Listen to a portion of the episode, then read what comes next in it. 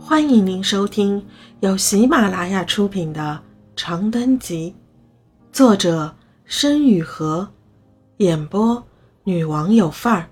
欢迎订阅。岔路一，这是兵荒马乱的一个傍晚，山顶清静，山峰却凉如江水。被百青拥着时，我还不觉得有多冷，等到分开，却禁不住一个哆嗦。浩渺斜阳在城市天际上不过昙花一现，很快天色便丝丝缕缕的暗了下来。山中百虫乍动，翻涌起令人不安的寒凉。我可能……我局促的开口，被晚风中的沙尘吹得眯起眼。得走了，我爸妈可能快到家了。百青见状，并不多说什么，只是紧紧揽着我沿原路下山。我们走得很急，就着最后一点天光，踏进了最后几级石阶，在婆娑树影中望到公园尽头一线街灯的橙色微光。我几乎是如释重负地舒了口气，侧过脸，很快地偷看了百青一眼，却见他正一错不错地盯着我。顿时感到有些尴尬的羞窘。我送你回家吧。他牵起我的手，拇指不经意地揉搓着我的指节，使我顿时从后心感到一阵麻酥，心头泛上一点说不出的微妙颤抖。不要，没事的。我条件反射的拒绝了，并垂着头点开手机。就在一刻钟前。家庭群里发了新的住院单记录。你跟你家人说了你今天出院吗？我一愣，瞬间慌了神，后背几乎渗出冷汗。完蛋，完蛋，完蛋，完蛋！如果这时候突然回家的话，妈妈肯定要大惊小怪的围着我转，爸爸会和他的手机一起陷在沙发里，沉着脸劈头骂我。两个人不知道会就这个问题大做文章多久，而理亏的自己根本无法反驳。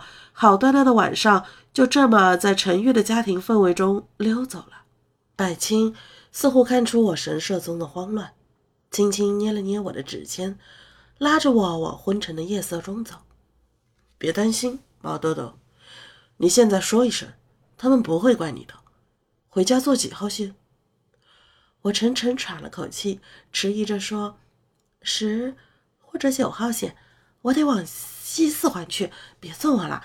你赶紧回医院吧，天都要黑了。”不远处的湖心塔上亮起一圈稀薄的灯晕，被傍晚阴青色的风徐徐一吹，有种飘渺的不真实感。白青回头看了我一眼，松开手，将我整个人揽入臂弯中。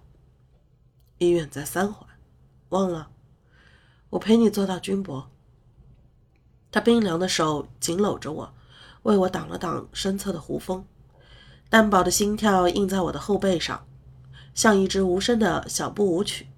我低着头，那种感受实在无法准确形容，可能是千万朵春花从胸膈破出，顺着上下腔静脉和无数毛细血管噼里啪啦一路炸开。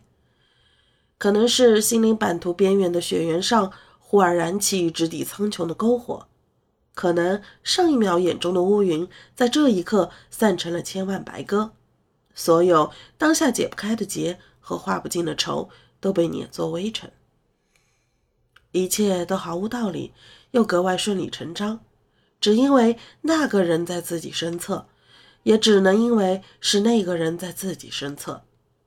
大概所有四俗中的小孩都愿意相信，至少有一拍诞生于窦房节的错然心跳，应当归因为爱情。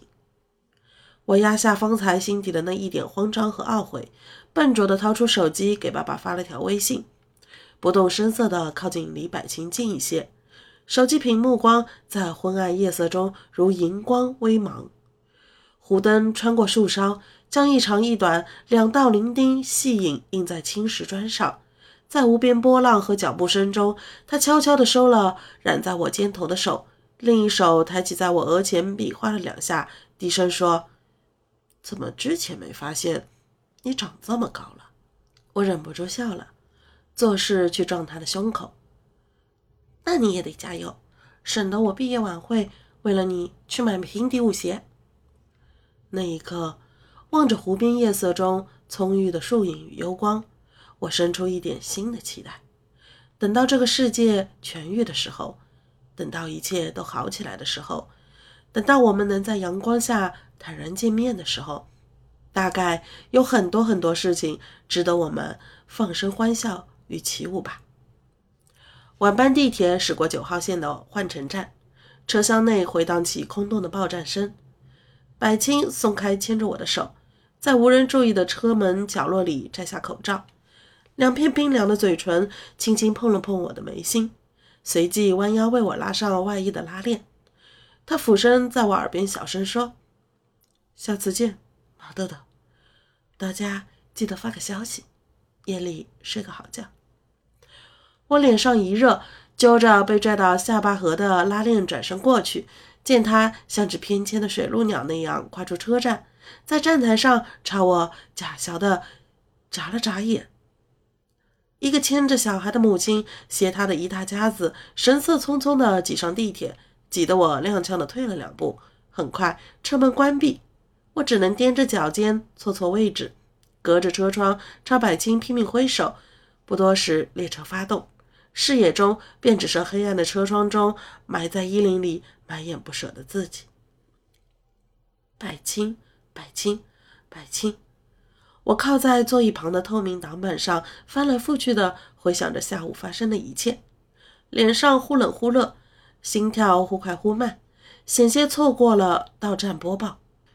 今年痴梦一夕成真，总有种悬于云端的不真实感。我已经开始想念我名正言顺的男朋友了。想什么呢？妈妈跟你说话都听不见。我猛地回神。手上的力度大了一些，没有啊，发呆呢。卧室昏暗的氛围灯完美掩饰了我心虚的表情。你刚才说什么？妈妈半倚在床头，微微抬着手臂，以便我按摩。她在肿瘤切除手术中被清扫了患侧腋下将近二十个淋巴结，如果不注意手臂的按摩和淋巴液的导流。很可能导致不可逆的淋巴水肿并发症。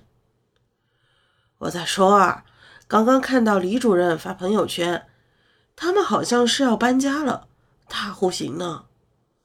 我眼珠一转，想起妈妈手术那天清晨在小区电梯里见到了那一幕。那他们搬呗。我对李主任以及他的小老婆并不很感冒，正好省得楼上楼下的偶遇了谁都尴尬。你这孩子怎么说话呢？妈妈转过头瞪我一眼。什么叫尴尬？没有那点沾亲带故的邻里关系，人家能那么爽快，大年初五就让咱们住上院？这是人情社会，求人办事就得拉下脸。我挑了挑眉，继续沿着从手腕到肩膀的方向给他揉着胳膊。